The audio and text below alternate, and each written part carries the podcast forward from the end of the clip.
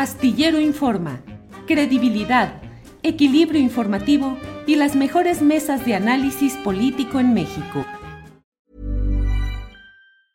Life is full of awesome what ifs and some not so much, like unexpected medical costs. That's why United Healthcare provides Health Protector Guard fixed indemnity insurance plans to supplement your primary plan and help manage out of pocket costs. Learn more at uh1.com. There's never been a faster or easier way to start your weight loss journey than with PlushCare. PlushCare accepts most insurance plans and gives you online access to board-certified physicians who can prescribe FDA-approved weight loss medications like Wigovi and Zepbound for those who qualify. Take charge of your health and speak with a board-certified physician about a weight loss plan that's right for you. Get started today at plushcare.com slash weight loss. That's plushcare.com slash weight loss. plushcare.com slash weight loss. Astillero Informa, credibilidad, equilibrio informativo y las mejores mesas de análisis político en México. Carolina, ¿ya estamos? Pues yo creo que sí, mira, ya tienes mi computadora de frente, Sí. tiene peor luz, ya le piqué, ya me arreglé, me lavé los dientes, eh, he hecho todo lo necesario para estar contigo. Pues ya estás, ya estamos al aire, eh, Carolina Rocha. Es la una de la tarde con 41 minutos y damos por formalmente inaugurada la plática del martes con Carolina Rocha. Carolina, ¿cómo has estado?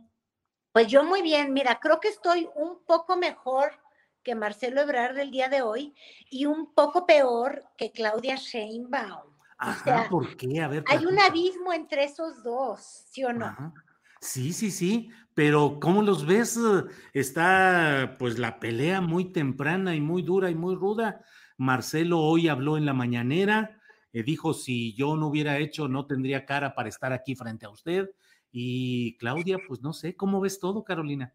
Pues mira, Julio, yo no estoy segura que Marcelo Ebrard, Ebrard hablara, más bien sacudió, Sacudió el problema y sacudió yo creo que algo que nos debemos de cuestionar ya muy en serio todos los mexicanos, que tiene que ver con lo que esperamos de un funcionario público, al que le pagamos, obvio, con la austeridad republicana, pues ya no se les paga tan bien. Es decir, podríamos bajar nuestras expectativas de su desempeño y pues quizás por eso nos han salido malitos muchos secretarios. Pero la realidad, Julio, es que ganan un sueldo. Y como jefe de gobierno, Marcelo Ebrard ganaba un muy buen sueldo porque todavía no estábamos en tiempos de la 4T.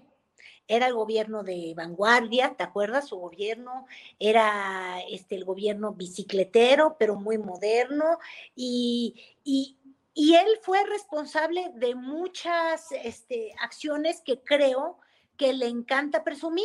Si tú le preguntaras si fue el chambelán de moda, él te diría que sí. Si le preguntaras qué tal, cómo la gente pudo gozar de las playas artificiales de París en la Ciudad de México, él te diría que sí, de eso sí se siente responsable, como también se siente responsable de haber dado este seguro de primer empleo y de tantas otras cosas. Es que me salen ahí unas, me salen las notificaciones por estar en el teléfono. Pero de lo que ya no se quiere hacer responsable es de la construcción y la manufactura del metro. Y yo creo que no se puede uno sacudir tan fácil esta responsabilidad porque me lleva a la pregunta, entonces, ¿para qué elegimos por voto directo a alguien que se haga cargo de nuestra ciudad, de nuestra seguridad, de nuestro bienestar y de los servicios que nos dan? Uno de los servicios más importantes por los que pagamos impuestos es el servicio del transporte público, el metro. Ha sido además premiadísimo el metro de la Ciudad de México. Eh, Marcelo Ebrard tomó la decisión de hacer la línea dorada, tomó la decisión de inaugurarla y tomó la decisión de inaugurar esta línea cuando no estaba terminada. ¿Por qué? Porque le ganaron las prisas. Entonces, al menos ahí ya tenemos indicios de cómo sí hay acciones de un jefe de gobierno que aunque no esté poniendo la tuerca, como él dijo en la mañanera, está presionando en la forma en la que ponen la tuerca, se está presionando con el presupuesto que se otorga, se está presionando si tú, por ejemplo, multas o no multas a una constructora eh, a la hora de que te cumple o no te cumple con los tiempos de entrega. También se es responsable si una constructora tiene un mejor trato o si llegara, yo no estoy diciendo que en este caso lo hubo, a eh, lo hubo, haber corrupción en la forma en la que se entregan los contratos. Entonces, para mí es molesto eh, que Marcelo Ebrard se sacuda la, culpa, esa no es mía, ¿verdad? Casi le hace como pelusa, porque acuérdate que él tiene su forma muy sangroncita de ser, y diga, no, pues yo no estaba poniendo un clavo, pues no, no estabas poniendo el clavo, pero estabas financiando el clavo, estabas decidiendo quién ponía el clavo y estabas decidiendo que con clavo y sin clavo tú inaugurabas. Ahora, ese comentario dicho, Julio, yo abro una pregunta a ver si le queremos entrar a este tema. Este, el clavo estaba mal puesto. Venga, no es culpa de la administración de Claudia Sheinbaum o de la administración que precedió, que es la de Miguel Mancera. Pero en el gobierno de Miguel Mancera hubo advertencias y no tenues, directas, acusaciones directas en las que se dijo, esta línea del metro está mal hecha. Yo recuerdo declaraciones de quien fuera director del metro, Joel Ortega, eh, que dijo, esta es la peor obra de ingeniería mexicana. Hoy que hablaba con, mucho orgullo de la ingeniería mexicana eh, Marcelo Ebrard, eh, Joel Ortega dijo, esto es una vergüenza para la ingeniería mexicana, es un fracaso de la ingeniería, porque tiene fallas por todos lados. Y decidieron cerrarla, pero hubo mucha presión para reabrirla.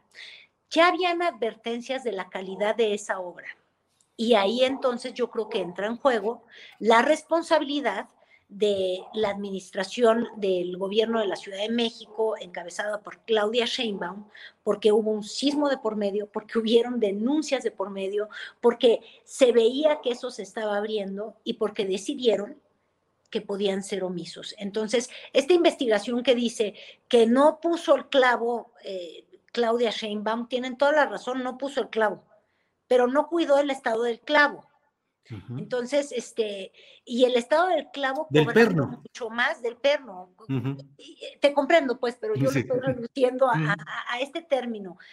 Lo que quiero decir es, son buenísimos todos para no ser responsables y ninguno asume la responsabilidad cuando deciden que quieren perseguir el cargo público, piden tu voto, cobran el sueldo, nombran a los directivos, los quitan, ah, pero a la hora de los trancazos ya nada. Por eso escribía yo hoy en Twitter, eh, Julio, que este es el único país donde pueden morirse dos personas adentro de un paso express, hundidas y no hay responsables, donde pueden haber muertos en una guardería y no hay responsables, o sea, al menos los de arriba, a eso me refiero, este, donde desaparecen 43 estudiantes y no hay responsables, y donde se mueren 26 personas en el transporte público y no hay responsables. Entonces, yo no digo que tenga que ir Marcelo Ebrard a la cárcel eso no estoy diciendo, pero sí creo que quienes son secretarios de Estado, quienes son jefes de gobierno, quienes ocupan estos puestos de muy alto nivel,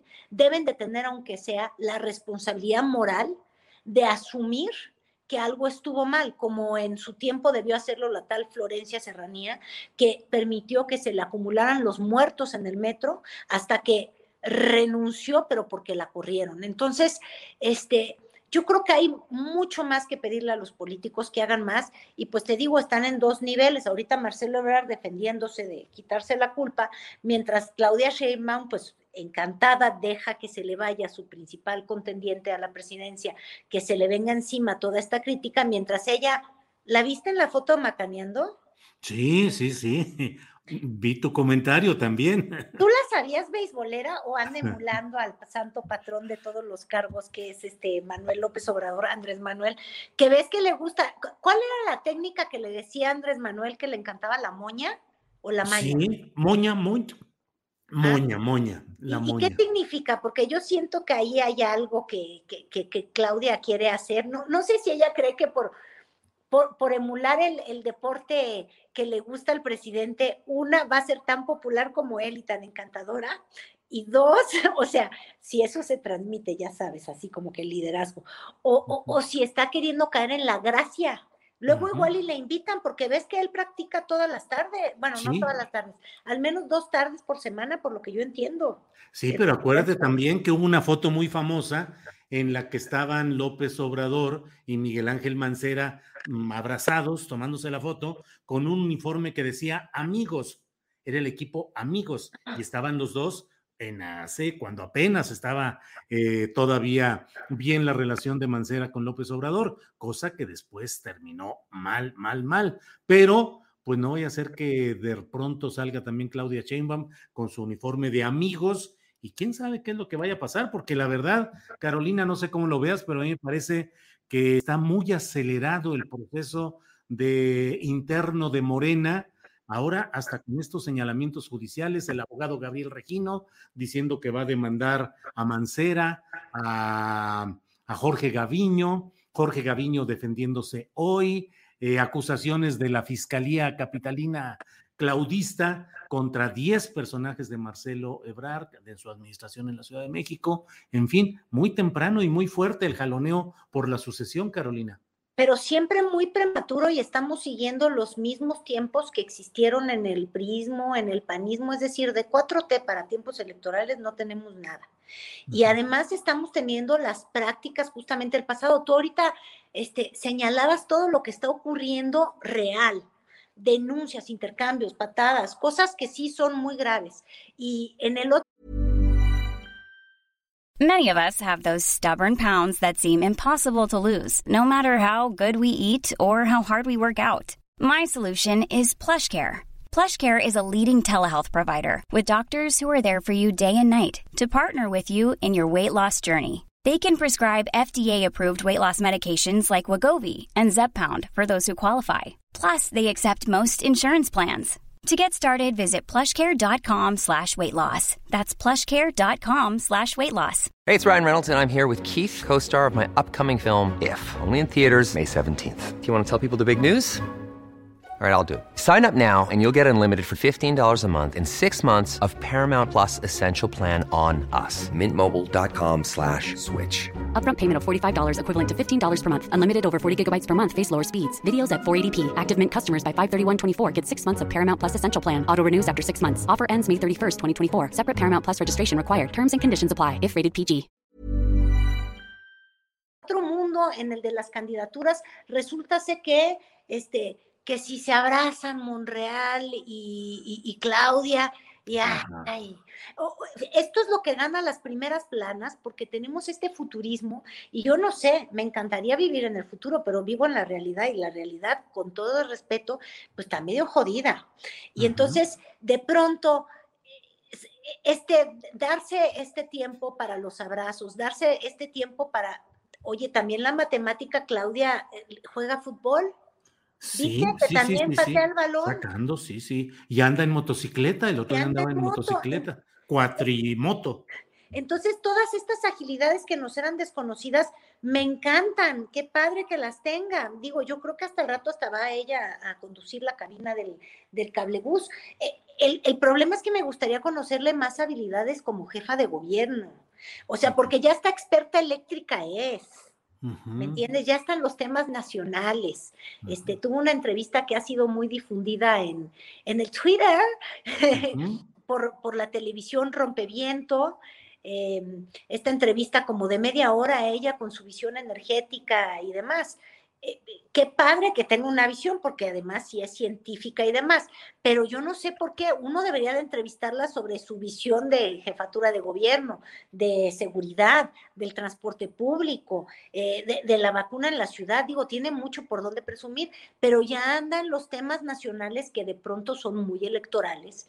Yo creo que eso pues te distrae porque, porque ya estás muy movido y el que se mueve demasiado enseña demasiado, Julio.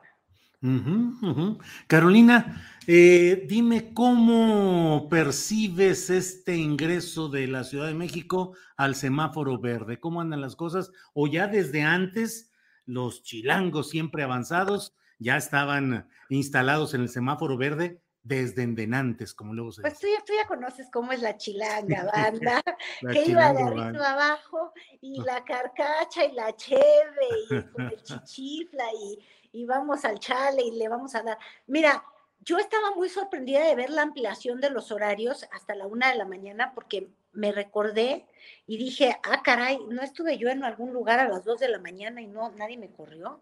¿Cómo? Entonces, yo creo que ya estábamos instalados en ese semáforo verde, pues tiempo A. Hay quienes son muy perversos y dicen que, que, era un regalo para la felicidad de la Fórmula 1 y de nuestro Checo Pérez. Ahora sí es nuestro porque está corriendo muy bien, cuando no, no es mío de nada. Entonces, este, déjame decirte, Julio, que yo como me gusta tanto la Fórmula 1, digo, verla en la tele, nunca he tenido dinero para acudir, la verdad. Pero entonces, pues no quiero tener esa sospecha, porque a mí me gustan los carritos y eso es al aire libre. Pero sí, este, pues ya estamos en semáforo verde. Yo creo que ya vivíamos como en semáforo verde y creo que eso es lo que va a tener que ocurrir en todo el país y en todos los estados, porque pues han sido dos años de pandemia y lo que creo que la humanidad nos hemos dado cuenta es que tenemos que aprender a coexistir con ella, vacunados, con cubrebocas, con máximos cuidados, haciéndonos pruebas para poder este, estar en actos presenciales, en, en reuniones. O sea, la vida está tomando un, un cierto nivel de, normalidad en un mundo que eso sí, Julio, este, quedó completamente anormal, ¿no?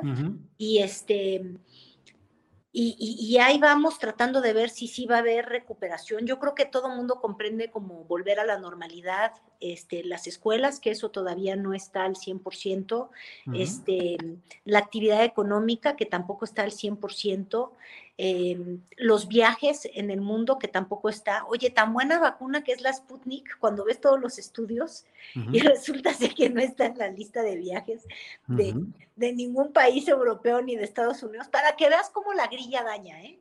Puede haber una buena vacuna, pero eres ruso, me caes gordo y, vamos, que no entras, vas para afuera. Entonces, este, pues nada, estamos inventándonos nuestra nueva realidad y pues en ello está metida la Ciudad de México. Y yo creo que de alguna manera algo estamos haciendo bien o aprendiendo, sobre todo con la vacuna, porque las cifras, las que son más importantes son las de hospitalización y esas siguen bajando y las de los contagios, Julio. La gran pregunta es los chavos, porque son muchísimos muchachos que no se están vacunando y obviamente ellos pueden contraer el coronavirus y contagiárselo a otras personas. Si contagian a personas que están vacunados, bueno, tienen muchas posibilidades de salir adelante y de no terminar en un hospital. Y dije solamente posibilidades, no quiere decir que eso va a ser así, pero ¿qué tal? que caen con ese 20-25% de personas que no quieren vacunarse, que no creen en la vacuna y que pueden efectivamente contagiarse, ¿no? Bien, Carolina. A quienes nos siguen, les recuerdo que después de esta plática con Carolina Rocha, tenemos la mesa eh, del Supermartes de periodistas con Arnoldo Cuellar, con Temoris Greco y con Arturo Rodríguez. Hay muchos temas y nuestro compañero Rogelio Hernández López va a estar a despuesito de las 3 de la tarde para comentar sobre la Feria Internacional del Libro en el Zócalo de la Ciudad de México y la presencia de periodistas distintos a lo que usualmente están presentes en esos actos, incluyendo llamados youtuberos qué es lo que pasa en esta Feria Internacional del Zócalo del Libro, eh, es lo que vamos a platicar con Rogelio Hernández López. Em, Carolina, son la, es la una de la tarde con 57 minutos. Dime el tema con el que quieras cerrar esta plática de martes, Carolina, por favor. Pues nada, es que me quedé más bien con la Feria del Libro, me quedé con ganas más bien de que compartamos qué queremos leer para el pues próximo año, qué pues vamos a comprar. Y ahí viene ya la de Guadalajara, en medio del pleito entre Enrique Alfaro y eh, Raúl Padilla, el jefe máximo de la UDG, que traen ahí un agarrón sabroso. ¿Tú qué estás leyendo actualmente, Carolina? Fíjate, estoy leyendo a Leonardo Padura, ah. este, Polvo en el Viento.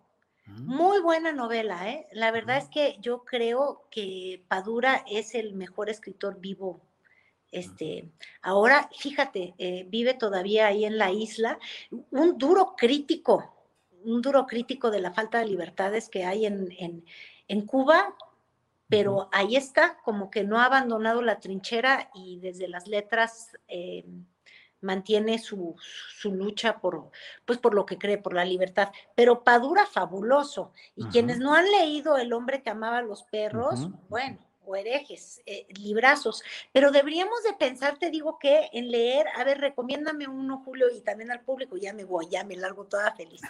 Algo que nos represente a la política. Mira, el día de la semana pasada hablábamos de Luis Espota, porque nos retrata muy bien en esta cosa lambiscona. Casi el paraíso. Exactamente.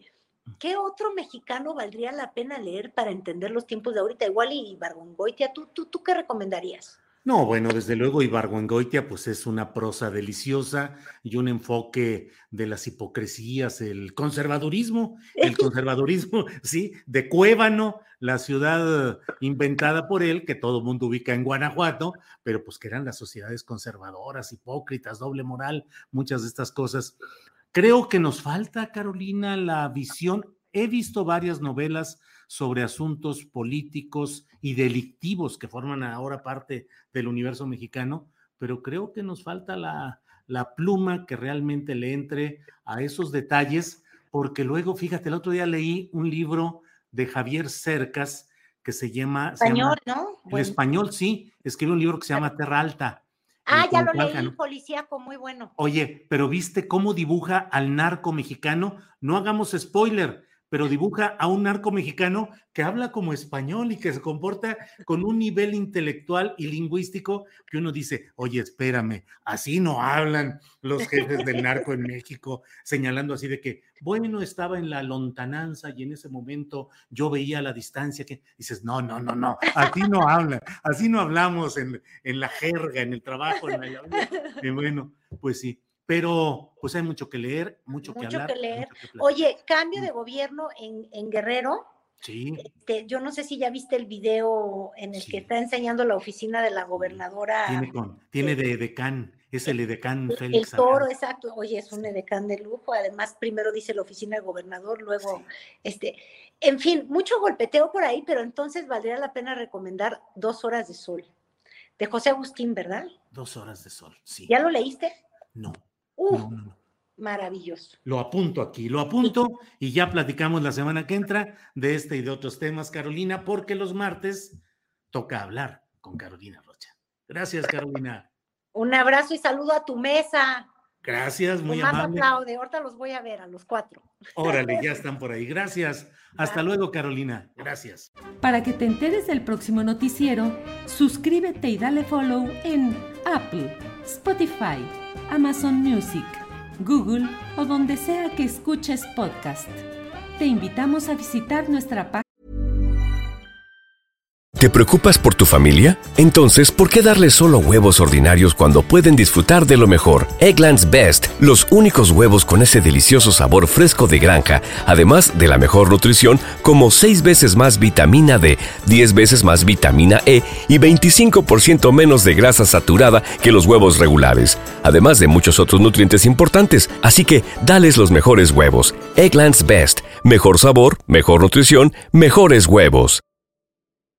En Sherwin Williams somos tu compa, tu pana, tu socio, pero sobre todo somos tu aliado, con más de 6.000 representantes para atenderte en tu idioma y beneficios para contratistas que encontrarás en aliadopro.com. En Sherwin Williams somos el aliado del PRO.